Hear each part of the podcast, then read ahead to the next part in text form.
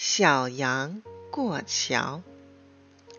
有一只小羊，身上长着白毛，头上有两只小角，叫起来咩咩，大家叫它小白羊。又有一只小羊，身上长着黑毛，头上有两只小角，叫起来咩。咩！大家叫它小黑羊。小白羊和小黑羊都住在河边。小白羊住在小河东边，小黑羊住在小河西边。它们之间隔着一条河。这条河不宽，可是很深。啦啦啦，哗哗哗。河水一天到晚都流着，这可怎么过河呀？还好，河上架着一根木头，这就叫做独木桥。独木桥很窄很窄，只能走一个人。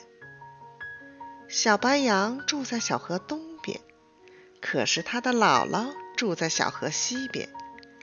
小白羊常常走过独木桥去看姥姥，姥姥总是会找很多鲜嫩鲜嫩的青草给小白羊吃个饱，才让它回家去。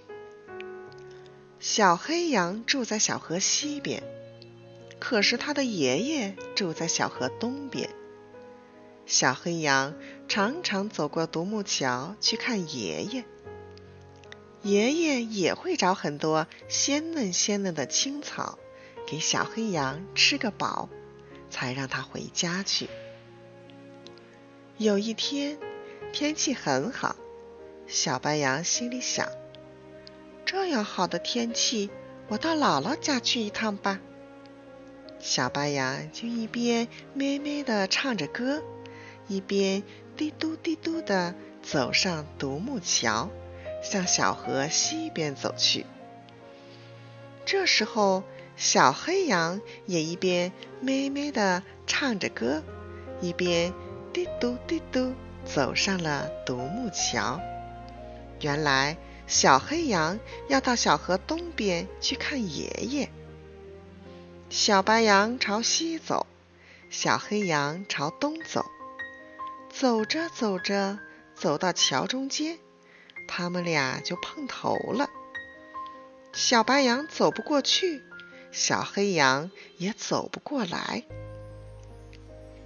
小白羊把头一抬，对小黑羊说：“退回去，退回去，快给我退回去！